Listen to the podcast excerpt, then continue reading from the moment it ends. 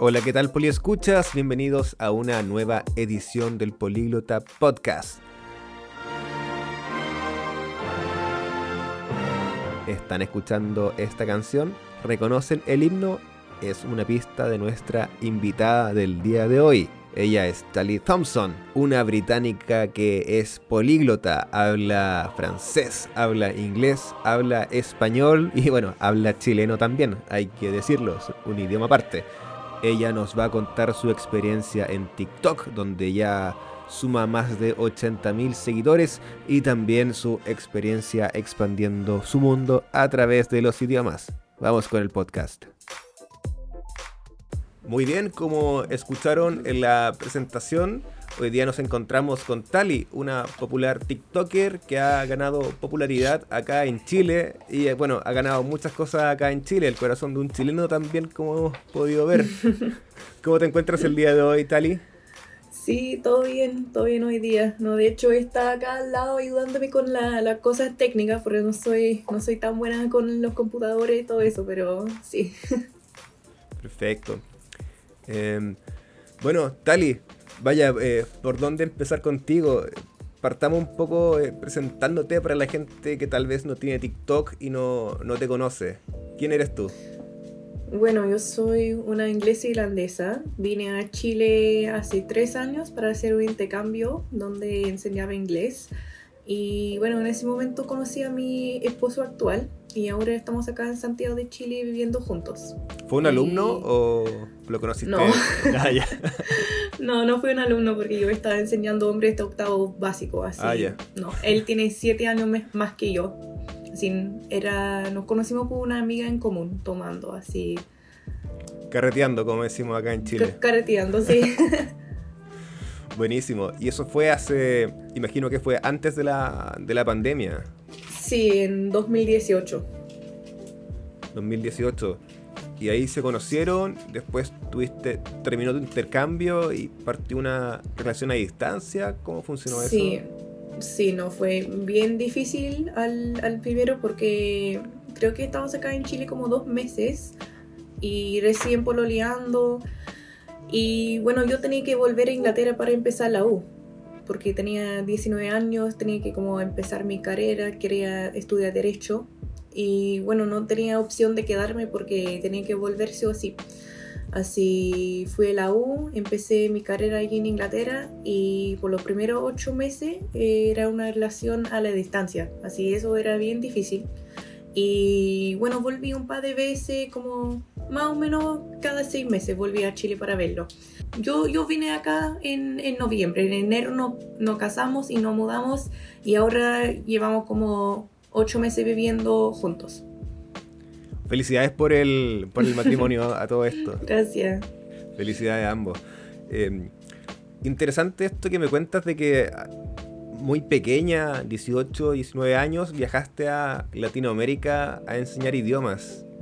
¿Siempre eh, conocías el español antes de llegar acá o llegaste sin saber y tuviste que aprender acá en la marcha? No, por suerte yo ya hablaba español, como aprendí español de España en el colegio y ahora llevo como 10 años hablando español.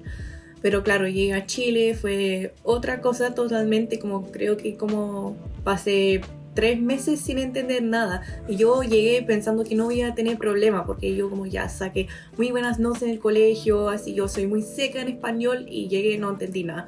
Así eso fue un desafío. Chile es como la, la, excepción al resto de los países en el tema del español. Tenemos nuestro propio léxico. No, así tenía que como aprender chileno, tenía que como casi empezar desde cero. Y, bueno, aparte de hablar español, también habla francés. Sí, porque, bueno, cuando yo era más chica, cuando tenía como 4 o 5 años, lo normal en Inglaterra en ese momento era aprender francés en el colegio. Pero ahora es al, es al revés, como es más normal aprender español, como el como inglés es para los chilenos en el colegio, ahora para nosotros es el español, pero antes era francés. Así yo empecé a aprender francés con 4 años y estudié Derecho de Inglaterra y Francia en la U. Por eso un par de mi carrera estaba enseñada en, en francés también. Habías comentado que llegaste a Chile enseñando inglés. a niños de octavo básico. Y, y bueno, eh, interesante porque nosotros acá en Políglota también somos una academia de idiomas. Bueno, le hacemos clase no a niños tan pequeños, hacemos clases a gente de 16 años hasta la muerte, hasta los 99. Eh, ¿Alguna vez había escuchado hablar de políglota? ¿Te, suena? Como me, suena el término. Ya. Nomás como... Claro. Sí, pero, pero no, no he escuchado de, del, colegio antes, ¿no? Sí. Es que más que ser un colegio, es una, una academia que, bueno, tenemos que remontarnos a los tiempos antes de la pandemia, en que nos juntábamos en cafés. Había un coach que era como el profesor y cinco alumnos, seis alumnos máximos se juntaban en un café y la idea es que fuera a conversar. Todo esto se hace en base al método social que, que, lo llamamos nosotros, que es harta conversación, harto escucharse. ¿Cómo fue tu proceso de, aprendizaje? ¿Fue como algo que se podría llamar como el, método social, como harto de, conversar con la gente, o fue algo más tradicional?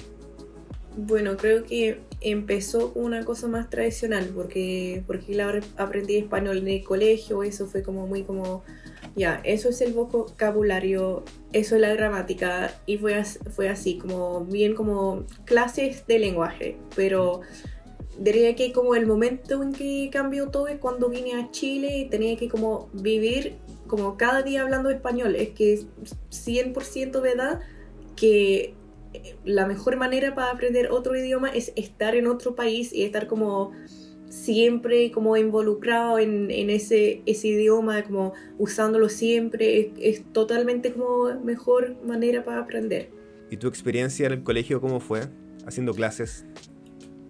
En el colegio acá en Chile, bueno, fue un poco difícil porque como dije eran niños de, de octavo básico y yo llegué con un acento de España y bueno, me hicieron tanto bullying que tenía que cambiarlo sí o sí. no, es que no me, no me escucharon, no podía como llamar la atención de los niños porque como se, se murieron, murieron de la risa siempre, cada vez que, que hablé. Qué mal. Claro, llegaste así como con, la, con la Z, con las C. Sí, hablando así como una mezcla de eso con británico y no, los niños no, no pudieron enfocarse en la clase. Y es difícil hacer este, cambio de acento, porque una cosa es aprender el idioma y después otro que yo creo que es un paso que va mucho más allá, es como el next level, y es aprender los acentos. No sé, para mí era como un proceso muy natural y creo que duró como un par de años, porque sí, cuando, cuando llegué a Inglaterra después de pasar como cinco meses en Chile, conocí un par de españolas en la U que me dijeron, ah, pero es que tu acento es como ese, ese telenovela Doble Tentación, es increíble, siempre me hablaban de Doble Tentación, no tenía idea de lo que era, pero parece que era una telenovela chilena. Entonces, para ellas, yo tenía acento chileno, sí o sí, pero acá la gente me mira como cuando hablo, como hablas raro, más que, más que extranjera, es como un acento raro.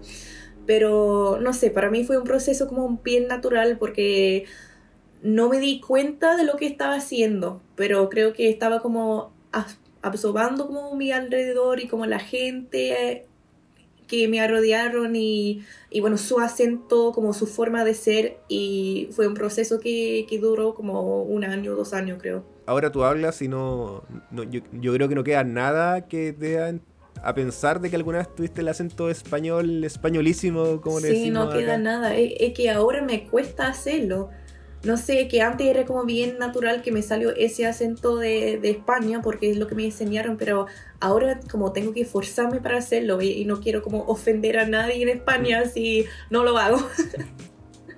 claro, porque para la, para la mentalidad de un de alguien, un lingüista, lo que tuviste que hacer fue como eh, desaprender un poco el español y llevarlo a, una forma un poco más primitiva y no, no pronunciar las S y hablar más rápido y juntar las palabras.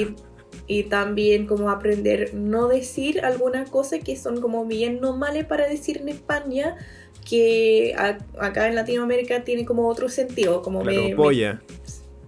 Sí, es Eso, y también cuando yo estaba diciendo que voy a coger el bus y toda la gente me miró como, ¿qué? Pero eso era lo que nos enseñó en el colegio, así yo no entendía por qué la gente me, miraba tan, tan raro, pero, pero bueno. No, y aparte, que, aparte el chileno eh, es, le gusta el doble sentido y reírse esas cosas. Yo creo que el, Latinoamérica en general dice escoger y lo entienden y lo pasan, pero aquí el chileno como que nos gusta, tenemos la, nos gusta reírnos un poco de la gente, de cierta forma. Sí, y especialmente de como de los gringos en general. Y bueno, es que aunque no, no, no soy como gringo, no soy estadounidense, pero igual me dicen eso, como es que soy angloparlante y por eso soy gringa. me gustaría hablar ahora sobre tu experiencia con TikTok. ¿Cómo fue que llegaste a, la, a la plataforma y cómo te cambió la vida de cierta forma TikTok? bueno, fue completamente sin querer. Nunca esperaba que es, es eso me pasa, pero aquí estoy. Hoy día hice una colaboración con Ucerin, la, la marca para cuidar la, la, piel. Así, llegué acá en noviembre, subí un par de TikToks durante mi cuarentena de, después del viaje, solo para pasar el tiempo, porque estaba muy aburrida. Y bueno, hice como una broma de como yo aprendiendo español acá en Chile y el video volvió como viral, como un millón de vistas. Y yo no entendía lo que estaba pasando, estaba mirando mi celular como ping, ping, ping, y no sabía qué hacer. Al final yo como apagué el celular como no sé qué acaba de pasar, pero, pero bueno. Y después de eso como hice un par de videos más, igual eran súper populares y, y bueno, mi, mi cuenta como empecé con tres seguidores y ahora creo que estoy con, con 80 mil o algo así en, no sé, ocho meses. Claro, y con marcas que se acercan a ti para que... Sí, no, es, es una cosa increíble, nunca esperaba eso. Es que estaba hablando con mi esposo hoy día que hace un año yo estaba trabajando en una tienda fish and chip en Inglaterra, como haciendo una pega muy fome solo para como pasar la cuarentena en Inglaterra, la pandemia, no tenía tanta plata y tenía que trabajar en eso. Y ahora estoy acá, como me gradué de la U, ahora estoy titulada en Derecho, estoy trabajando en inteligencia artificial, conseguí una pega en eso. Y también tengo todo eso de TikTok, que es como part-time también y no sé, que estoy viendo como todas las cosas que me, que me pasaron en el último año. Es bien increíble y tengo mucha suerte, pero, pero sí, es, es un proceso que no sé cómo, cómo llegué a eso, como desde un tienda fish and chip a ser como TikTokera. claro, TikTokera en un país de Sudamérica, para que funcione extremo todavía. Sí, ni soy tiktokera en mi lengua materna, no sé, eso también es raro porque cada, cada video que hago y escribo como subtítulos, siempre dice como, siempre digo, amor, está bien escrito, ya, bacán, enviar. Qué buenísimo, porque claro, vi, el viernes te contacté para que grabáramos este podcast y fue a raíz de un video que me apareció en mi, en mi para ti dentro de TikTok, que era sobre el, el English Breakfast fuiste a un lugar en ah, Santiago y mostrabas uno que de hecho hice memoria y me había desaparecido antes, que era haciendo el review, pero el review delivery. Y ahora me di cuenta que fue que fuiste a la tienda físicamente y tenías como estos clásicos, eh, no sé el nombre como correcto, pero son como tres pisos llenos de Sí, la once inglesa, la, once inglesa. El English breakfast. No, English breakfast es como la cosa la mañana. que sí, que piden delivery como con poroto, con, con salchicha, con tocino, con, con huevo, con todo. Y la once inglesa es como es muy, es muy fino, tiene como muchas cositas, muy chica. Y es como la idea es que como comes así y tomas tu té así, como muy, muy flemético. Ya, es, claro, es como la caricatura con el, con el dedito y casi como tomando tecito con la reina. No, 100% es una caricatura, te lo juro. Es que de, eso, como la once inglesa y como los ingleses y su acento, como todo viene de eso, creo, como de esa parte de la sociedad que los extranjeros creen que eso, eso es como lo típico inglés, pero, pero realmente no es, como una fracción de, de la población. Recuerdo otros TikToks de este restaurante que está en eh, cerca del metro El Golf, creo, que es casi como secreto, porque la gente no sabe cómo llegar y que es como en la azotea. Ah, sí, no, eso es el Hotel AC al lado del Center Costanera. Ya, sí, en la Costanera Center, sí. Sí, Sí, sí no, eso, eso fue, solo una vez mi amigo me dijo, oye, cállate de ese barrio, como no, y fuimos solo para, para ver qué onda, y de hecho era súper, súper bien, como estuvo súper rico todo, muy buen servicio, y bueno, es que ese video como recibió como más que un millón de vistas en como 24 horas, era impresionante. Claro, y, uno queda como la sensación de que, oh, ella, mira, ni siquiera es chilena y conoce lugares muy bacanes dentro de, la ciudad. Es como extraño y ocurre cuando uno es, va como, está como turista tal vez, o en un lugar, uno tiene como esta sensación de pérdida y uno quiere aprovechar el tiempo y conocer lo más posible todo lo que está a tu alrededor. Y cuando vives en un lugar, es como, ah, puedo ir mañana y al final uno creo, creo que por eso que, que, yo tengo claro que no voy a vivir acá en Santiago siempre así. Por eso estoy como viendo cosas nuevas para hacer como descubriendo lugares. Y bueno es que la gente le gusta que yo comparto los datos así. Y me encanta hacer los videos como mira eso como llegas esos son los precios y bueno es que en una manera es como una forma de ayudar a la gente porque como no sé como compartir un lugar chulo. Claro, al final esa es la, esa es la, la magia de las redes sociales, poder compartir. Sí. Eh, quedé con, como con una duda cuando mencionaste que estás trabajando con inteligencia artificial. ¿En qué consiste eso? Bueno, supongo que estás trabajando eh, de forma de teletrabajo con alguna empresa extranjera o acá en Chile. Sí, no, es una empresa extranjera. Mira, no, no puedo dar tanto detalle, pero para explicarlo en como la forma más sencilla, estoy en una empresa que tiene una inteligencia artificial que es básicamente un community manager, como la pega que, que haría un community manager, eh, pero puede contratar nosotros para darte como esa herramienta de inteligencia artificial.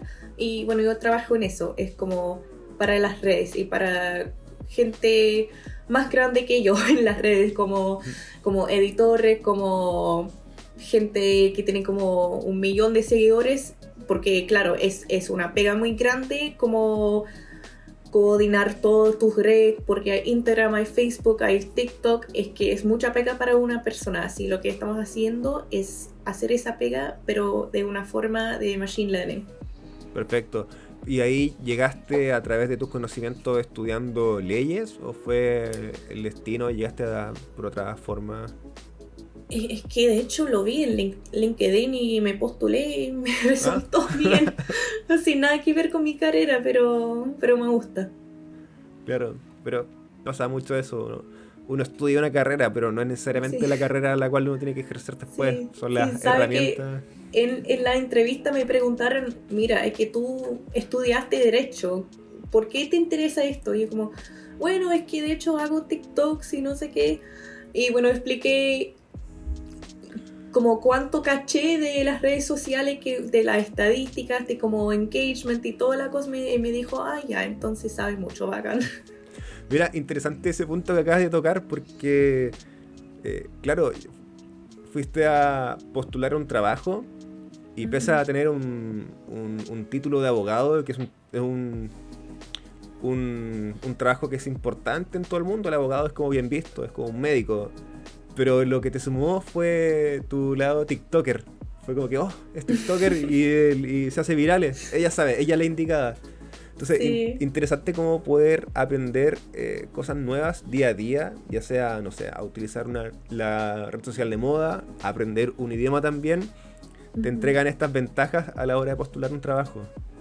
Sí, no, es que yo, como yo creo que en general bueno, en mi país son más importantes tu habilidad de planta y tu experiencia que, ah, ya tienes esta calificación, listo. Creo que como una persona que hace la pega muy bien, es una persona que tiene mucha experiencia, que puede aplicar sus habilidades de otra cosa, como esa significa que esa persona es súper flexible y puede aprender muy rápido, así. Eh, sí, creo que eso es súper importante. Tali, ya para ir cerrando el podcast, y me gustaría, sobre todo de ti, que aprendiste francés, aprendiste español, aprendiste chileno. ¿Qué consejo le podrías dar tú a la gente que quiere aprender un idioma?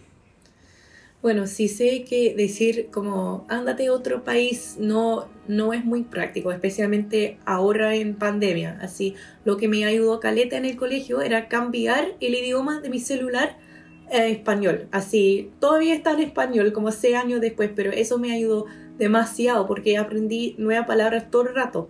Porque andamos pegados a los celulares, así fue como una forma constante de aprender. Buenísimo. O sea, es que esto se lo pregunto a todas las personas que pasan por el podcast y todos responden lo mismo. Es cámbiale el... ¿En serio? Sí, cámbiale el, el, al celular, al computador, al Photoshop, a una herramienta que tú conozcas mucho, que ya te lo sabes como de memoria, cámbialo para poder mentalmente ya haces como la, la comparación de qué es lo que es esto y cómo se dice esto en inglés. Sí, no me ayudó mucho. Y bueno, pensaba que yo era la única que hizo eso, pero parece que no. No, y lo otro que también dicen que es bueno es eh, estos como asistentes virtuales como el Google Home, Alexa, Siri, ponerlo también en inglés porque también trabaja la pronunciación de esa forma. Sí, no, de hecho tenemos una Alexa y porque, bueno, ahora somos una familia binacional, tenemos hay un ajuste de Alexa que es español estadounidense. Y yo solo por curiosidad como apreté eso como ya, ¿qué es eso? Y es Alexa como bilingüe, habla inglés gringo y también español latino, así nos sirve mucho porque cual, como cualquier persona de, de nuestra casa puede hablar con Alexa en su idioma. Buenísimo. Claro, si lo tienen solamente en inglés y llega como alguien y quiere cambiar la música, es como que, ah, no, no sabes inglés, no, no sirves, no puedes dar órdenes en esta casa ni siquiera a la inteligencia artificial que está ahí arriba de la mesa. Entra políglota, cambia eso. Ya, Dali, muchas gracias por tu tiempo. Y, ah, bueno, y antes de cerrar, me gustaría que si pudieras hablar un poco del proyecto de podcast que tienes. Ah, bueno, mira, estoy preparando todo ahora, pero la idea es que voy a grabar como en un formato muy parecido a esto, un podcast entrevistando otros extranjeros que viven en Chile. Así la idea tengo la idea es hacer seis capítulos, tres en inglés con ocho con otros angloparlantes y tres con otros extranjeros que sean hispanohablantes. Y la idea es como comparar nuestra experiencia viviendo en este país, cuáles son los desafíos más grandes, cuáles son las cosas bacanas y cómo eso, como hablar de nuestra experiencia compartida de ser extranjero. ¿Ese proyecto tiene algún nombre actualmente, alguna red social para que la gente pueda seguirte o todavía está como en pañales? Todavía está en pañales, pero está en mi Instagram y va a aparecer en IGTV también y se llama Starting Over, como empezar desde cero. Y bueno, en, lo, en la próxima semana va a aparecer en, en mi Instagram. Ya, perfecto. Y asumo que también en tu TikTok para que la gente... Sí. Entonces ahí un llamado a la gente que está escuchando este podcast, que lo está viendo en YouTube, que entren a, la, a las redes de Tali, que van a estar puestas en la descripción.